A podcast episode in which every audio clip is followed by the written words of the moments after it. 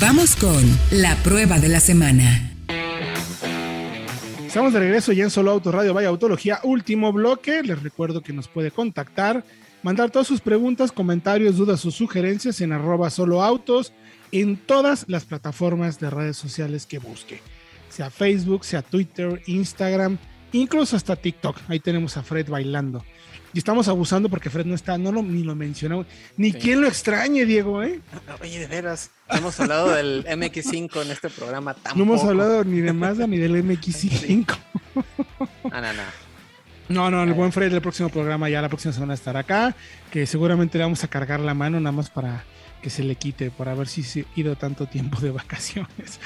Oye, mi querido Diego, eh, tuviste oportunidad de hacer el test técnico comparativo, un análisis muy interesante, de verdad, de dos modelos que estoy seguro que ahora sí los voy a decir.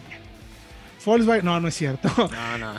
Nissan March, no es en estricto de alfabético, sino en orden de importancia, contra el Hyundai Grand i10 es un segmento que ya hemos comentado, mi querido Diego, aquí en, a través del programa de radio y en todas las plataformas. Un segmento, yo no quisiera decir injusto para las marcas, pero sí muy complicado. Porque eh, en ese segmento el precio es, para la gente es sumamente sensible. Alguien que compra en este segmento, de verdad, es el segmento de acceso, tal cual en el mercado.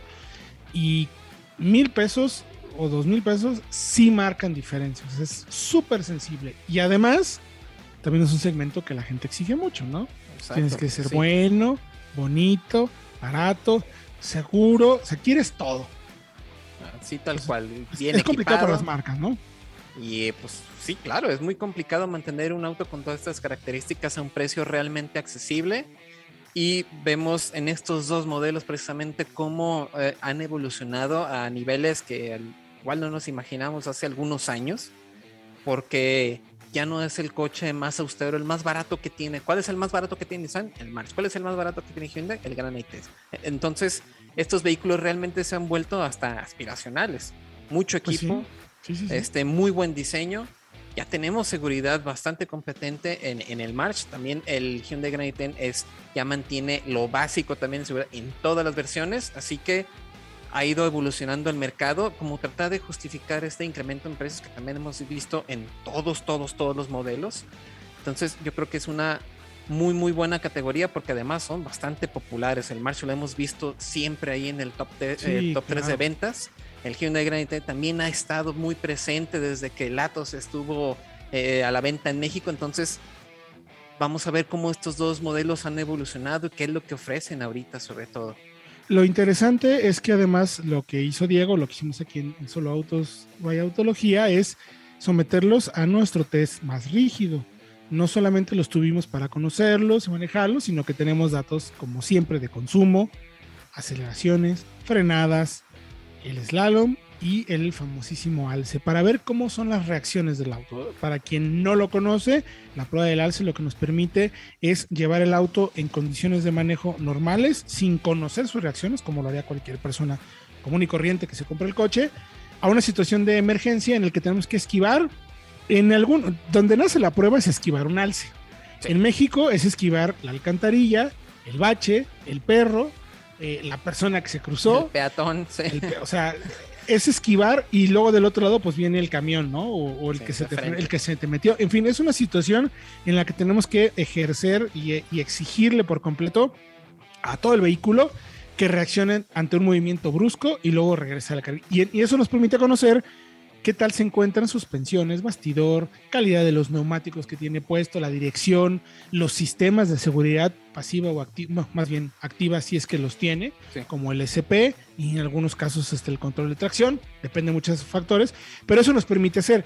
Y estos autos tienen la particularidad, Diego, que no tienen el control de estabilidad. Y es un poco por lo que decíamos, son coches de acceso, el control de estabilidad tiene un costo y a veces eh, lo hemos visto, hay marcas que sí ofrecen el control de estabilidad en el segmento, pero quizás no ofrecen la pantalla o el quemacocos o la conect y la gente todavía es medio burra y prefiere prefiere tener Apple CarPlay yendo de auto que un SP. Por eso también parte de nuestro trabajo es hacer estos análisis para que entonces la gente se dé cuenta de la importancia del equipamiento y entonces ya no le deje toda la responsabilidad a la marca, ¿no? La marca tiene que ser la que pone todo, la que gana menos.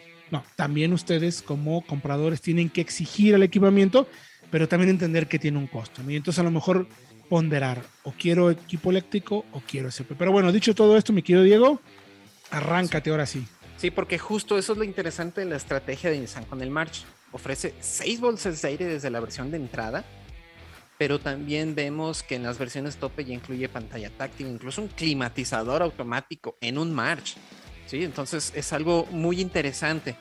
Y bueno, en nuestras pruebas eh, vemos cómo los planteamientos de estos vehículos sabemos que no son plataformas nuevas, sino son plataformas que se acarrean desde la generación pasada o de la del March ya tiene, es bastante veterana, pero todos estos cambios pues generan cierto tipo de comportamiento. El March lo conocemos por ser un vehículo bastante respondón que se mueve muy bien en ciudad, pero que con esa caja de 4 en la versión automática que probamos sufren bastante los consumos. De repente es difícil pasar de los 10 kilómetros por litro en ciudad.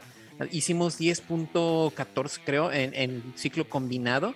Entonces, lo cual está bastante justo para un auto del segmento, mientras que el i10, el Gran i10, tiene un, una configuración un poco más ahorradora, por así decirlo, un auto que tiene marchas más largas, es mucho más sereno, pero que nos da consumos de hasta 13.8 kilómetros por litro en ciclos este, combinado. que ojo, eh, muy bien. ¿eh? Está muy bien, pero eh, hay que decirlo porque nos comentaron, pero ¿por qué hicieron eso? Pedimos las versiones tope. Siempre que hacemos un comparativo, pedimos la versión tope para a ver qué es lo que ofrece la marca, cuál es su máximo y si cuesta 20 mil o 10 mil pesos más, no es tema nuestro. Es tú como comprador, si quieres acceder a la versión más equipada, ¿qué es lo que más te puede ofrecer la marca? En este caso el March, la más equipada, tiene la caja automática de 4 y en este caso el Gran i10 tiene una manual de 5. Sí, en esta versión NS, que es un poco más juvenil, vemos que tiene diferentes, este, en la carrocería doble tono, o sea, es como la versión hatchback, el manual es como el que más buscan, el más equipado, tiene hasta un cuadro de instrumentos parcialmente digital y esto es lo que ofrece precisamente a la marca como tope de gama. Y bueno, ¿cómo, lo sentiste? A ver, eh, temas ya de motor, 105 caballos, si no me equivoco, en el March. En el March. 90 y... 83 en el. 83 en el. porque es un, es un 4 cilindros de 1.2 litros, el otro es 1.6, automático manual, pero bueno, ya, esos son los datos de prueba, mi querido Diego. ¿Cómo nos fueron los datos de prueba? ¿Qué te dieron de consumo? Ya los mencionaste. ¿Cómo te fue en aceleraciones, frenadas, recuperaciones? ¿Y cómo lo sentiste ya en el test técnico? Exactamente, bueno, en el March, que es un auto que sabemos que se maneja bastante bien, 13.9 segundos de 0 a 100, porque la caja no ayuda. Mientras tanto, en el Gran i10 lo conseguimos en 14.6 segundos, es un poquito más lento, pero se siente mucho la diferencia, ¿sí?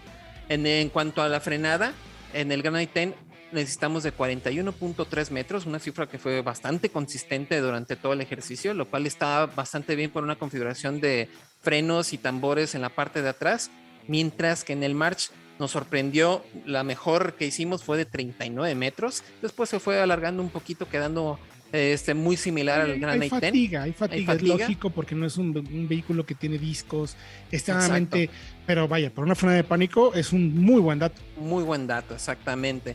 Pero lo que sí nos sorprende, por ejemplo, por parte del March es la dirección. Es bastante rápida para ser un vehículo, eh, se siente muy ligero y detrás de los mandos parece que vas mucho más rápido de lo que realmente vas. Y eso también se nota en el slalom, donde conseguimos 48.9 kilómetros por hora que es un muy buen dato para un auto tan pequeño, por así decirlo, y pues también nos beneficia eh, el, hecho de no contar con, alguna asistencia como el SP que nos pueda frenar precisamente.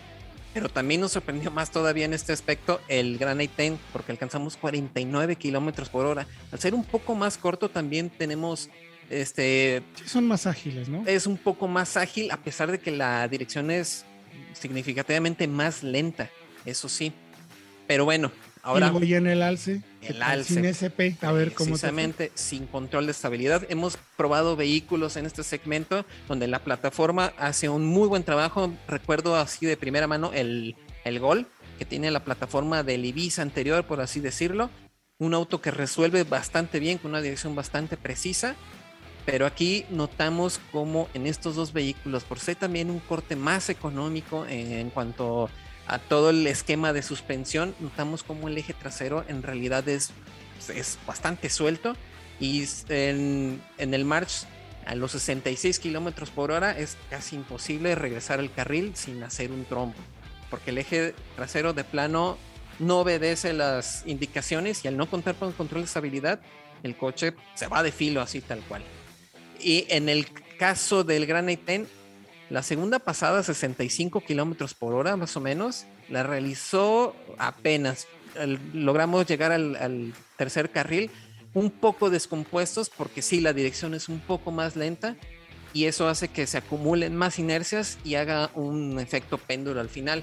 Pero al subir la velocidad de los 69.3 kilómetros por hora, como lo hacemos este, más o menos con todos nuestros ejercicios, ya notamos donde ahora sí el eje trasero simplemente no puede seguir las indicaciones, la dirección es bastante lenta para corregir y terminamos cruzados este, en el ejercicio. A ver, esto es de esperarse, Diego. Eh, sabemos que el SP lo que genera es precisamente ese efecto basculante en los ejes y al transferir los pesos va a pasar. El SP lo que hace es evitarlo. No, la verdad es que no quiero, o sea, culpar tanto a las marcas por eso, porque yo, yo estoy seguro que, o sea, si la marca lo ofrece, lo puedo ofrecer. Va a aumentar un poquito el precio del auto. El problema es que la gente no lo va a querer pagar. Ese es el problema. Correcto. Yo estoy seguro que la gente es tan sensible en eso y todavía no entiende la importancia del SP. Por eso es que hacemos estos análisis y por eso es que lo invitamos a que vayan a www.soloautos.mx noticias. Ahí en el comparativo, ahí lo pueden ver. O vayan también a nuestro canal de YouTube, arroba vaya autología. Ahí lo pueden encontrar la prueba para que vean y tengan más detalles de este comparativo, mi querido Diego. Gracias por acompañarnos en el programa de hoy, mi querido Diego. No, gracias a ustedes y a toda la audiencia. Y recuerden también checar todos los detalles en solautos.mx, donde también pueden vender y comprar autos.